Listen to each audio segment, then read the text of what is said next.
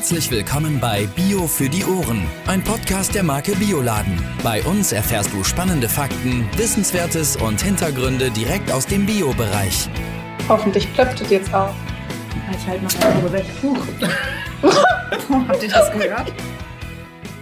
Und mit diesem kleinen Vorgeschmack moin moin und herzlich willkommen zu Bio für die Ohren. An dieser Stelle wie immer mit Judith und Jan. Wir haben heute das Thema den alkoholfreien Aperitif vom Familienbetrieb Klostermann und unser Gast ist heute Leslie Klostermann. Meine erste Frage an dich, vielleicht magst du dich einmal kurz vorstellen und wie beschreibst du, was du tust? Ja, gerne. Mein Name ist Leslie Klostermann und ich arbeite in unserem Familienunternehmen Klostermann Organics und bin bei uns zuständig für die Vermarktung unserer hofeigenen Apfelspezialitäten, wie zum Beispiel alkoholfreien Drinks, die so unser Steckenpferd im Programm sind. Und über die wir ja heute voll reden, ne? Ganz genau, über die wir heute sprechen wollen. Ja, cool. Zum Reinkommen vielleicht. Was ist deine Lieblingsgeschichte über euer Unternehmen? Mm, ich erzähle immer wahnsinnig gerne, wie alles angefangen hat.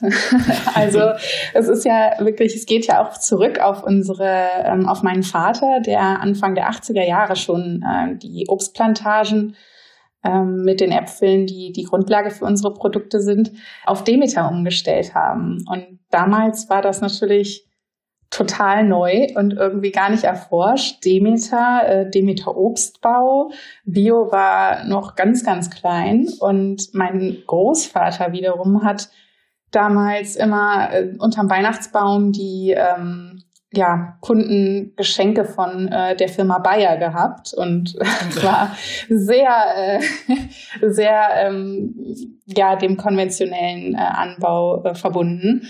Und mein Vater war der jüngste von, von den drei Söhnen und hat eben gesagt, ja, also ich würde würd das Unternehmen wohl übernehmen, ich würde den Obstbau wohl machen, aber dann eben nach Demeter-Richtlinien.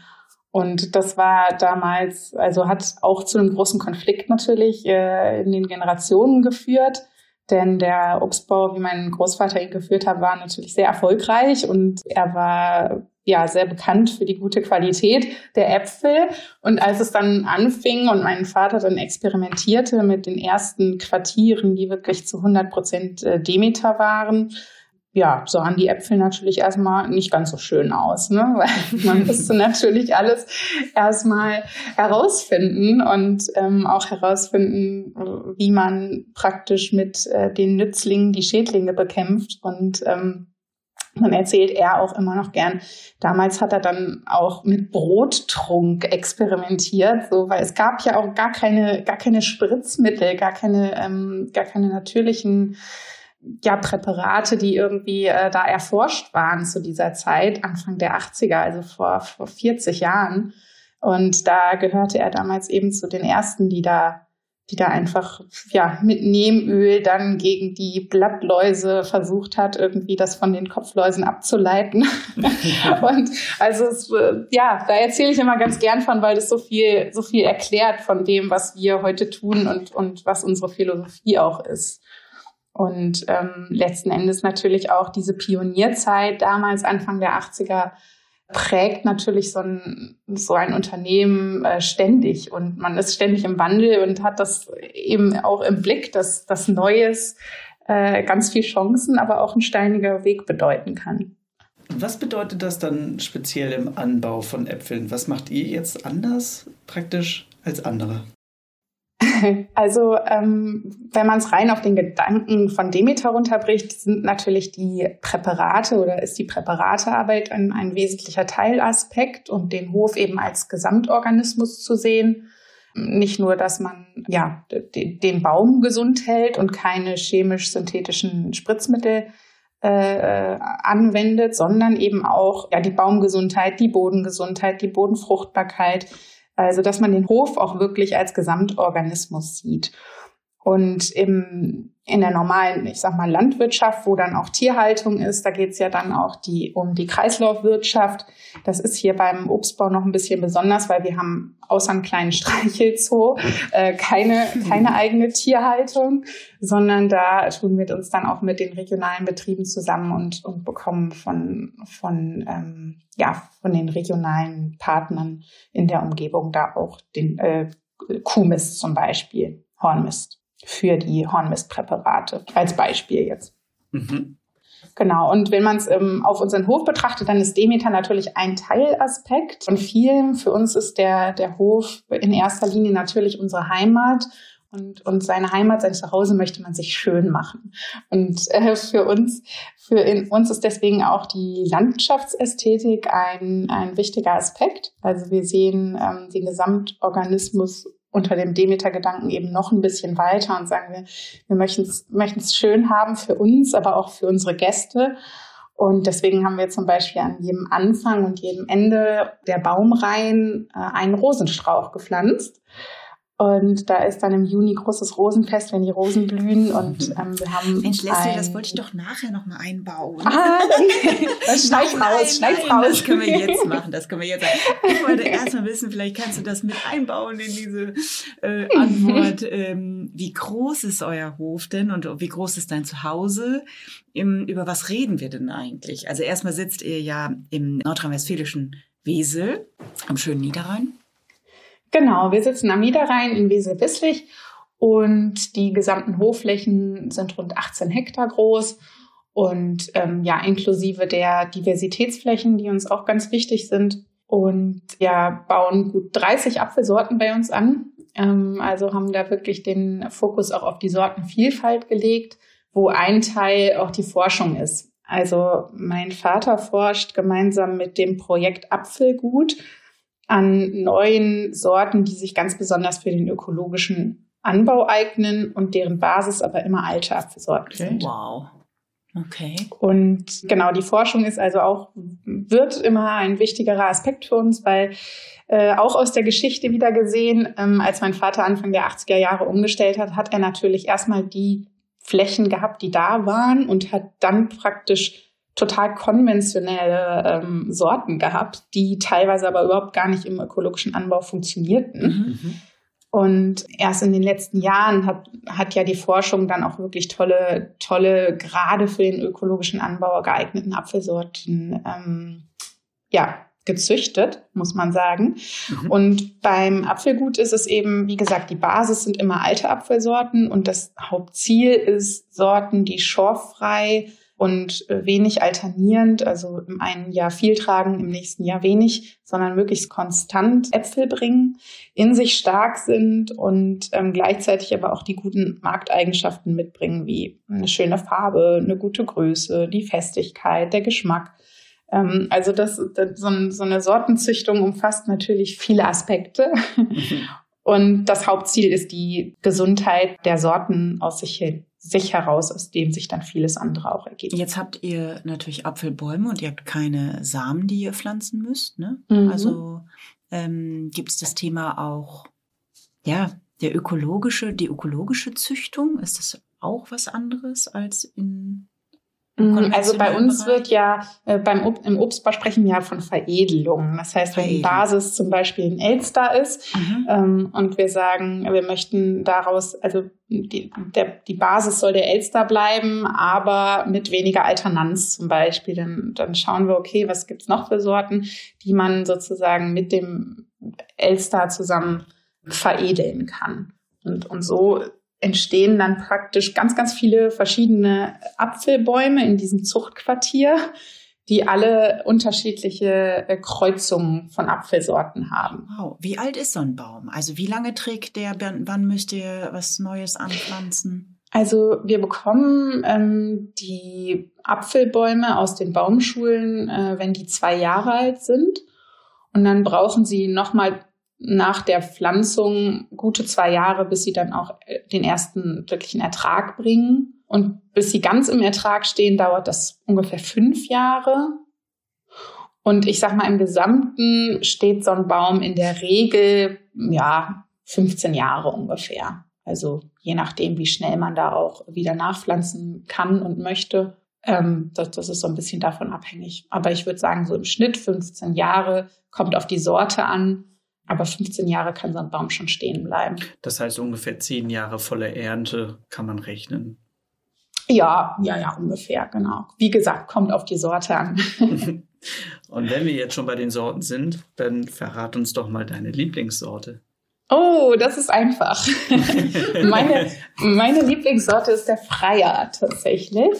Der Freier ist, ähm, ja, schmeckt ein bisschen ähnlich wie der Elster, ist aber eine recht neue Apfelsorte und ist wirklich, äh, ja, süß-säuerlich, sehr knackig, sehr fest, tiefrot.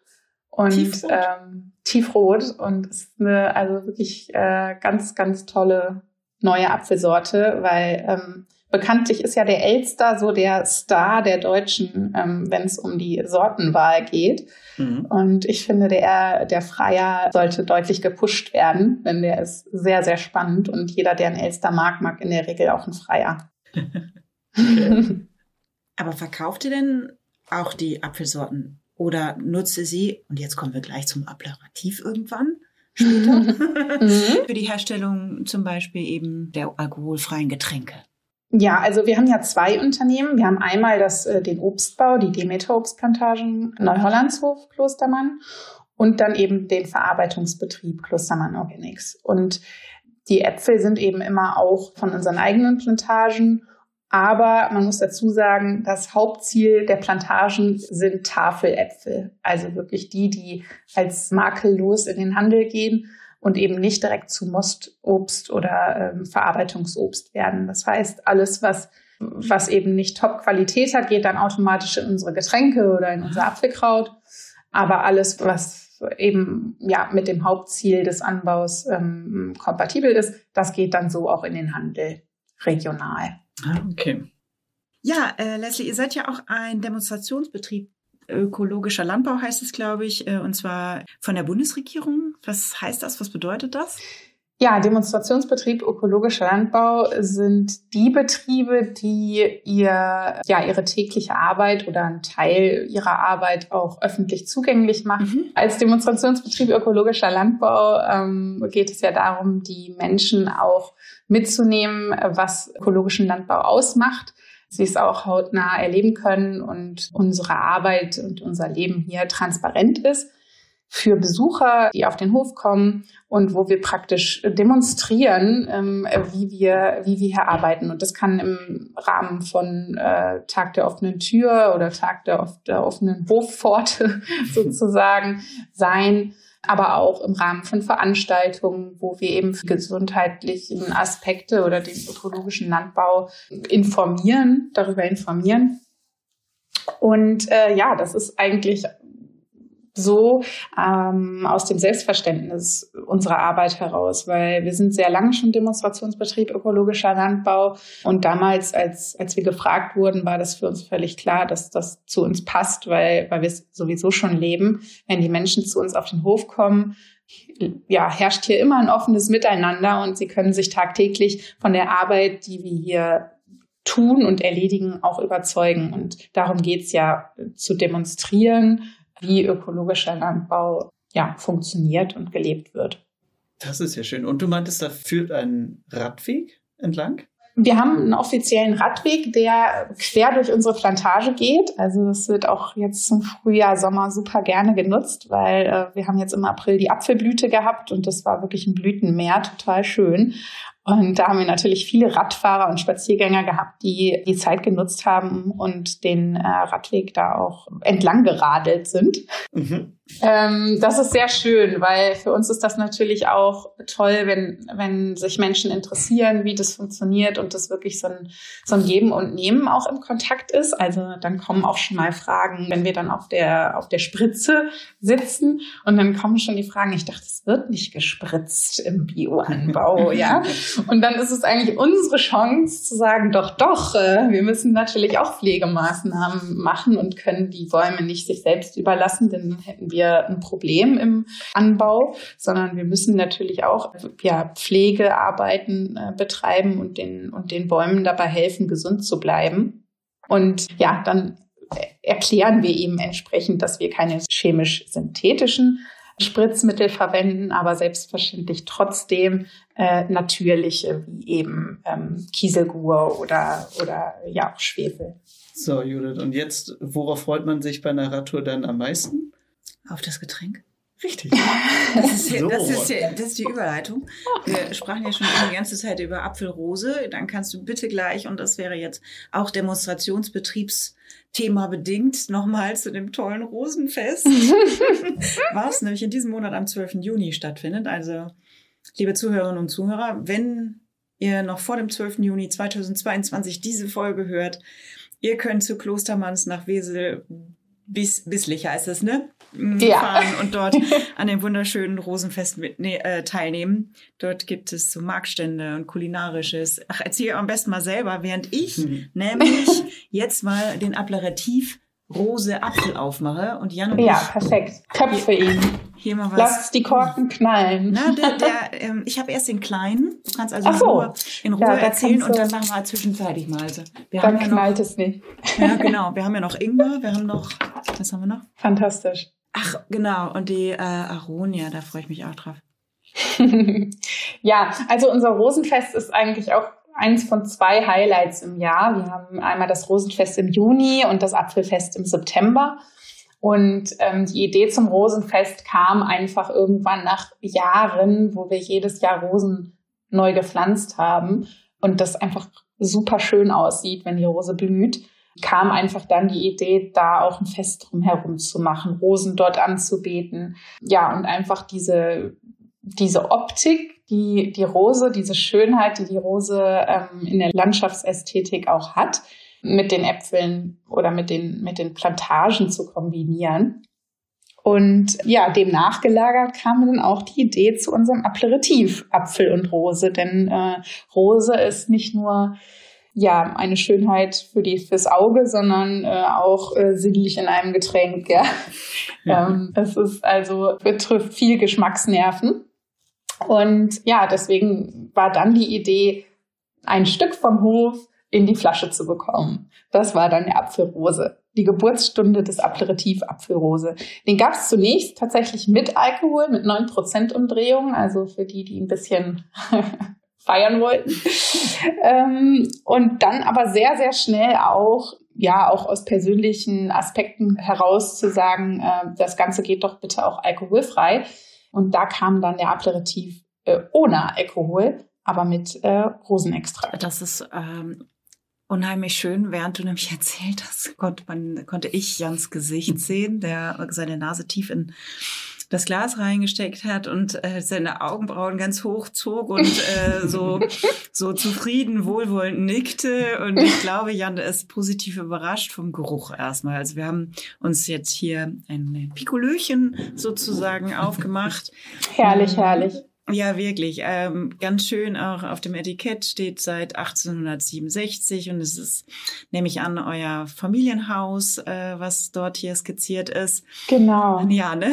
Das denke ich. Hab nämlich auf eurer Webseite so ein Bild von Familienbild das von euch gesehen. Das große weiße Haus. Mhm. genau, dann steht da Klostermann Organics drauf und Applerativ. Und wollen wir erstmal kurz was also erstmal, der riecht wirklich fantastisch. Also wirklich Dankeschön. Es ist ja immer ein schmaler Grad bei der Rose. Ist es jetzt, äh, hat, assoziiert man da Großmutters Badezimmer oder äh, ist es was, was Angenehmes? Und gerade bei den Männern ist äh, erstmal Rose, äh, man darf es oft gar nicht sagen und dann schmeckt es auch gut.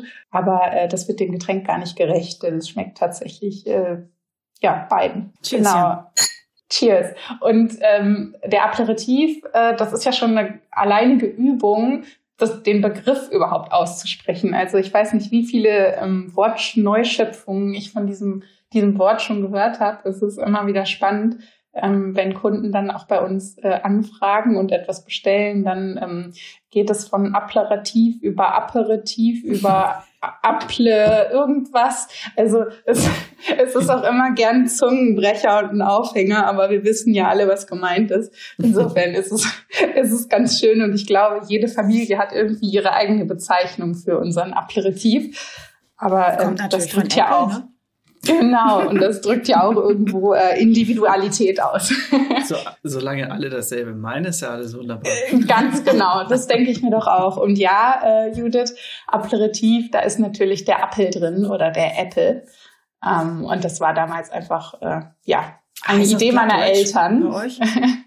nee, nee, nee, eigentlich nicht, äh, sondern es kam tatsächlich eher vom Englischen. Mhm. Ähm, aber es war eben vom Aperitif und dann, ja, das passt doch mit dem Apfel und mit dem Apple. Ja. Und ja, dann, dann kam diese Wortschöpfung zustande. Also ich finde den wirklich super. Für mich ist das ein ganz tolles Geschenk. Mhm. Ich liebe den, vor allen Dingen die große Flasche, aber man kann manchmal ja auch nur so eine kleine Flasche für, für Einzelpersonen, die trinken ja eher selten.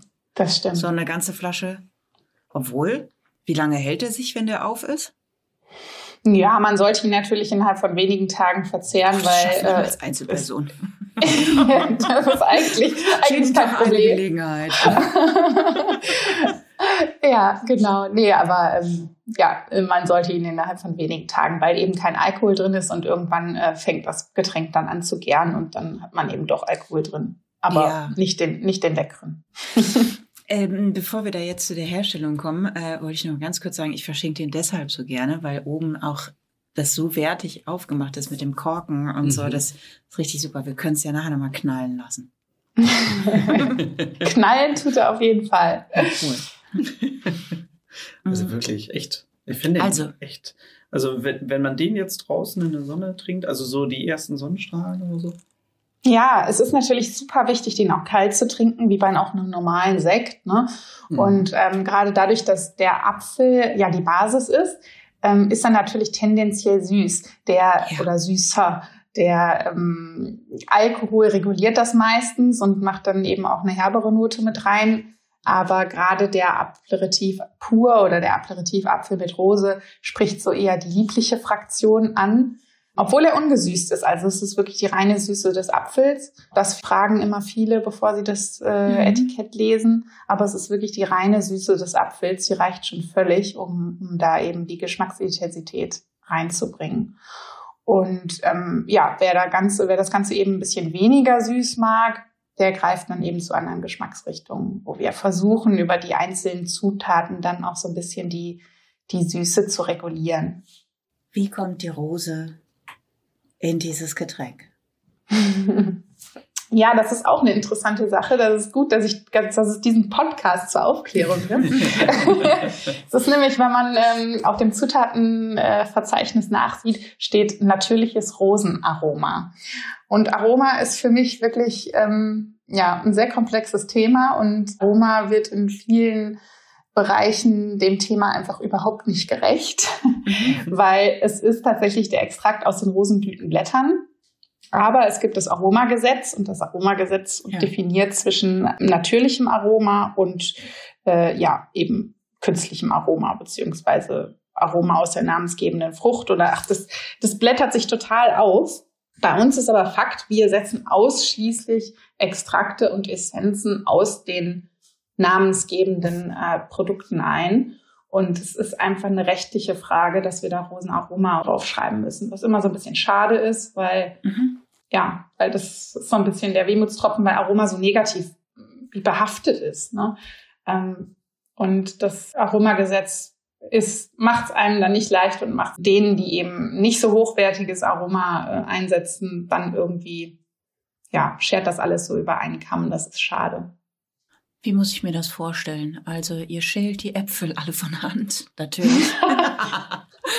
also die Äpfel müssen glücklicherweise nicht geschält werden und die gehen mitsamt, mitsamt der Schale und dem Stiel und den Kernen gehen die in die Pressung. Ja.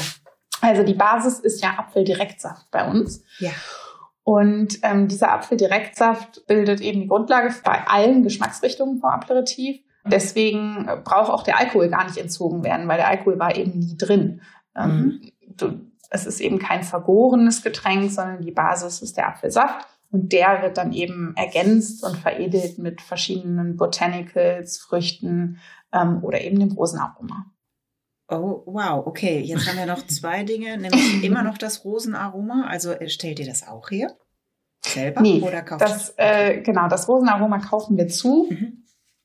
Ähm, einfach auch aus, äh, aus, äh, ja, aus dem Grund, dass wir erstens unsere ganzen Rosenblüten nicht alle abzupfeln möchten, weil es sieht so schön aus, es wäre zu schade, ja. äh, das alles zu ernten und dann haben wir da nichts mehr selber von, wenn wir schon über den äh, ästhetischen Aspekt auf dem Betrieb sprechen. Und zum anderen ist auch die Expertise dessen, äh, wie komplex dieses Thema der Herstellung von Essenzen und Extrakten ist, ähm, überlassen wir gerne den Profis. Und da haben wir tolle Partner, mit denen wir da zusammenarbeiten, wo wir wissen, äh, wie es hergestellt wird, wo es hergestellt wird. Und genau, auf die greifen wir dann zurück. Klasse. Voll. Jetzt müssen wir noch wissen, wie die Kohlensäure da reinkommt.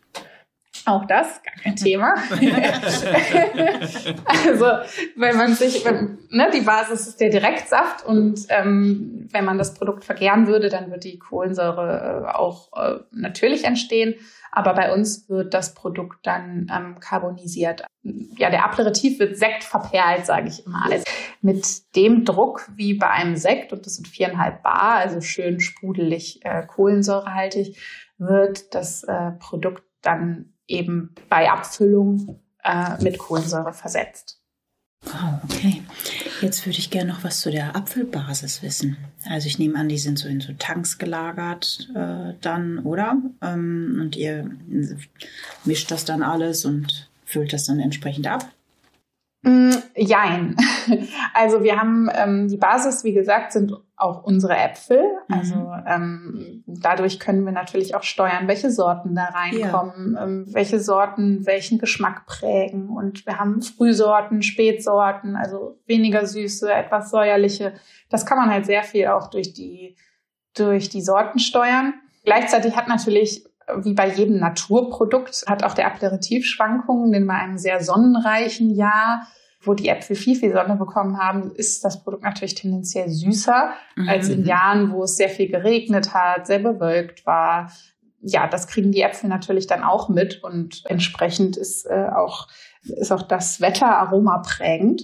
Aber die Basis des Saftes, also wir liefern praktisch die Äpfel zur Pressung und zur Weiterverarbeitung. Also bei uns findet die Urproduktion der Äpfel statt und die ganze Vermarktungsfrage und die Herstellung ist sozusagen ausgelagert bei äh, weil wir sind ja auch am Niederrhein, muss man sagen. Wir sind eigentlich weder Apfelgebiet noch irgendwie ähm, spezialisiert auf Wein- oder Sektherstellung, ja, sondern ähm, das ist halt so ein bisschen, da muss man halt gucken, welche Partner gibt es, die ja, die da einfach eine tolle Qualität, die uns entspricht, sicherstellen kann. Mhm. Also auch wenn die, wenn der Niederrhein keine Apfelregion ist, sind wir eigentlich ganz glücklich darum, weil wir weil die Region eigentlich super geeignet ist äh, für den Apfelanbau. Also wir haben einen sandigen Lehmboden, einen sehr guten Boden.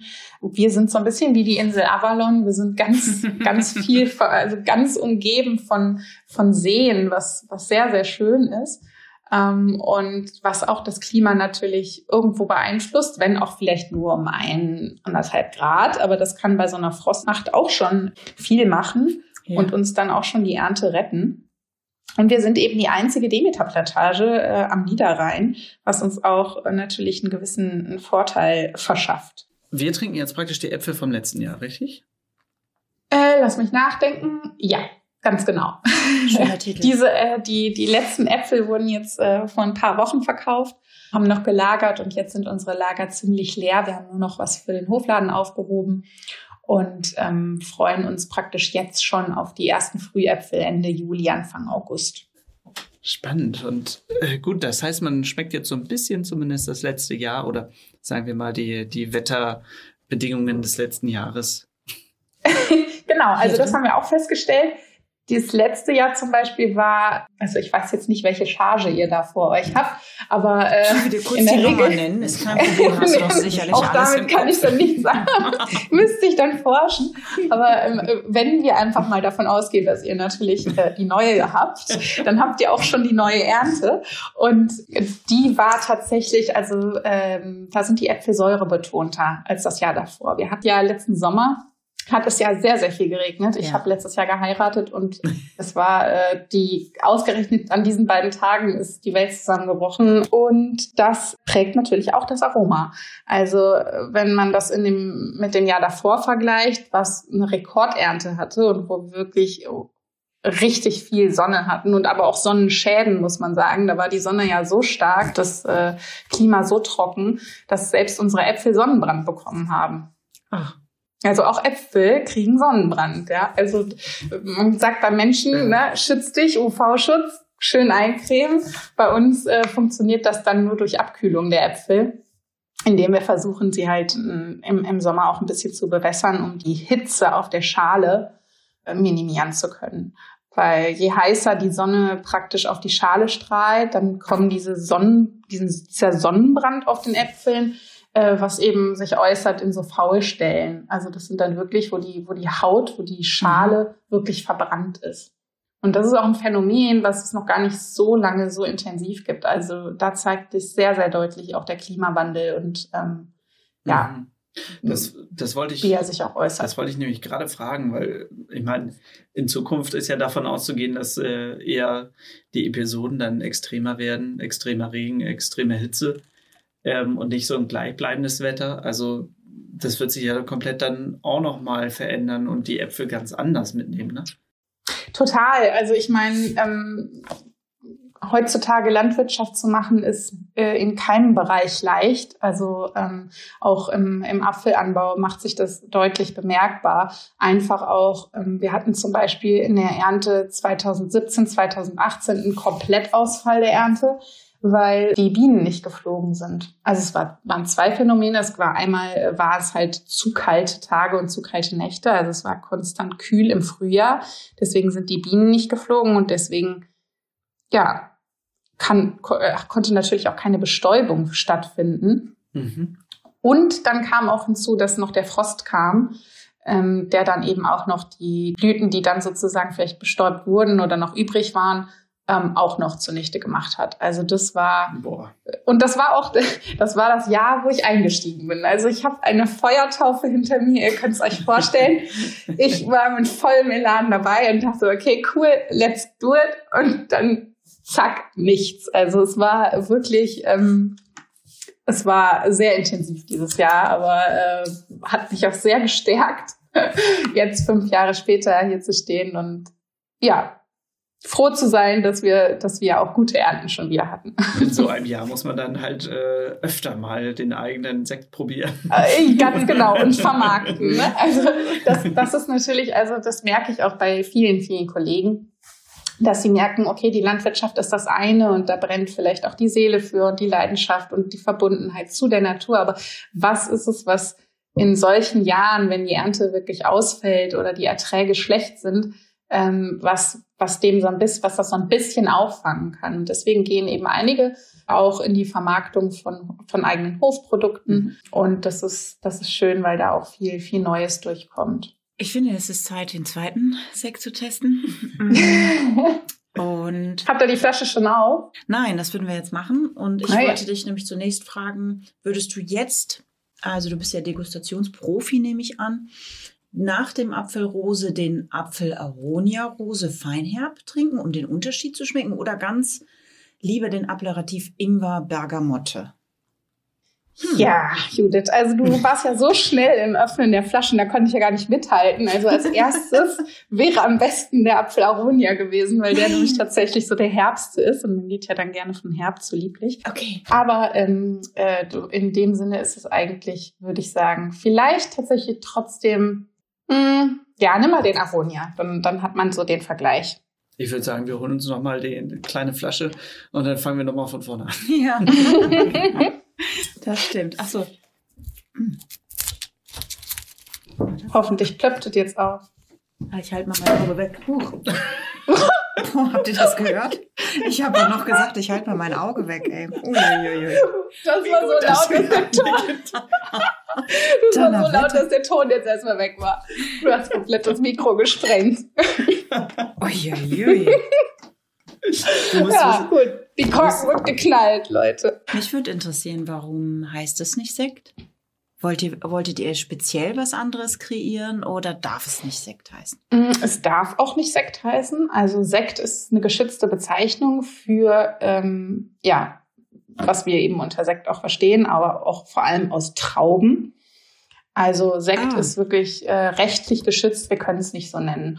Und wir haben also wirklich, wir haben Geschichten hinter uns, was äh, Lebensmittelrecht angeht. Also genau. äh, das ist der reinste, also das ist zum Beispiel, wenn wir jetzt mal kurz einen Exkurs machen vom Aperitif zu unserem Apfelperlwein beziehungsweise Apfelsekko, dann heißt der heute Apfeltischperlwein. So, am Anfang hieß er Apfelsekko, Apfel, ja, Apfelsekko. So, und dann hatte sich die ähm, Lebensmittelbehörde irgendwie da nicht mit zurechtgefunden, fand das nicht gut und hat dann eben das moniert und dass es ja bitte ein Perlwein wäre und dann wurde aus dem Perlwein äh, wurde der Apfelperlwein und dann hin und her, um am Ende komplett berüchtigte Bezeichnung Apfeltischperlwein zu haben. Ja? Ja, ja, ja? So, und wenn du diesen Begriff, den Apfeltischperlwein, jetzt in Google eingibst, dann ist weit und breit das einzige Produkt, was du finden wirst, unsers. Das Problem ist nur, dass keiner nach diesem Wort sucht. Aber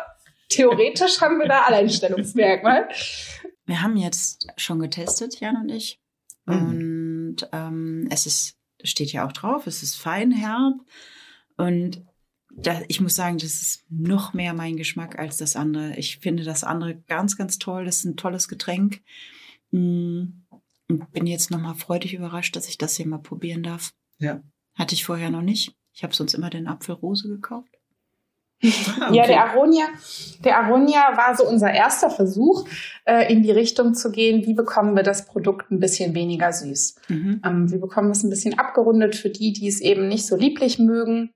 Und da wir äh, gerade am Anfang noch, also da der Apfelrose so unser Steckenpferd ist, wollten wir auch nicht ganz auf die Rose verzichten. Wir wollten mit dem Aronia im Prinzip ein, ein herberes Pendant zu dem Apfelrose machen.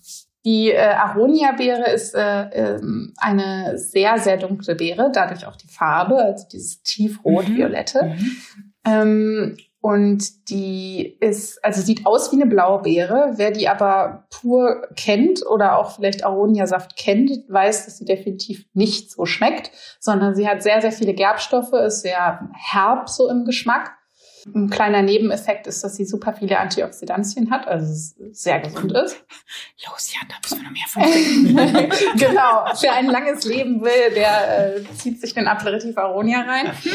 ähm, genau, und ähm, die Aronia-Beere haben wir uns eben zunutze gemacht aufgrund ihrer Gerbstoffe und aufgrund dessen, dass sie eben diese herbe Note mit sich bringt ja. und sich sehr gut mit dem Apfel äh, versteht und ergänzt.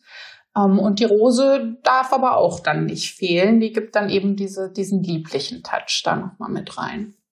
Wir haben tatsächlich oftmals zu fragen, was ist denn Aronia, Aronika? Auch da gibt es viele Varianten, die Beere wahrzunehmen. Es steht nicht Demeter drauf. Hat es einen Grund oder äh, darf es nicht draufstehen, weil ein Produkt äh, wie zum Beispiel ein, eine Zutat vielleicht nicht Demeter erzeugt ist oder nicht Ganz erzeugt genau, werden das, kann? Genau, das ist also ähm, das ist bei diesen äh, Aromaessenzen und Extrakten eben das Thema, dass es die zwar biozertifiziert, aber nicht Demeter-zertifiziert mhm. gibt und äh, bisher eben laut unserem Verständnis die Demeter-Richtlinien äh, das klar vorschreiben, dass das nicht dass, dass wir das nicht einsetzen dürfen. Aber das ist eben die Herausforderung dabei, wenn du ja, diesen, diesen Spagat zwischen diesem Besonderen, zwischen den, ja, der Kreativität und den Grenzen, die dann eben auch durch Richtlinien gesetzt sind, da musst du dich natürlich an einem gewissen Punkt entscheiden. Ne? Äh, bei dem Urprodukt, bei, bei dem roh erzeugtes Apfel stehen wir zu, zu 300 Prozent hinter der Demeter, dem Demeter-Anbau. Bei den Getränken ist es eben auch äh, nicht nur der ideelle Aspekt, sondern es, es, wir sind eben auch da ähm, sehr experimentierfreudig und versuchen uns im Rahmen der Möglichkeiten eben dann ja kreativ auszuleben. Und das funktioniert aktuell äh, am besten tatsächlich über die Bioqualität. Das ist sehr schade, aber ähm, wir hoffen, vielleicht ist es in der, in der Zukunft auch anders möglich.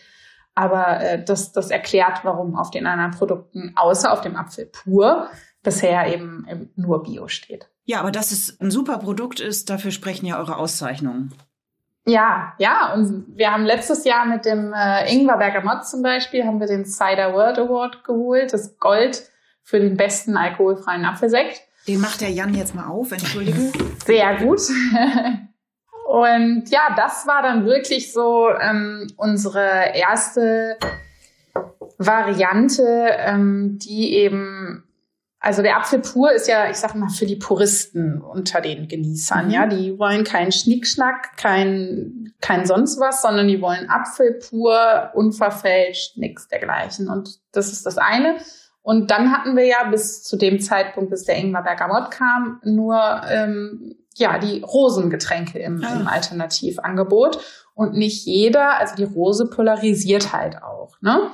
Und also dachte ich, okay, lass uns ähm, eine neue Geschmacksrichtung versuchen, die sicherlich auch polarisiert, denn der Ingwer ist auch nicht jedermanns Geschmack. Aber ähm, irgendwo wird es sicher Überschneidungspunkte geben.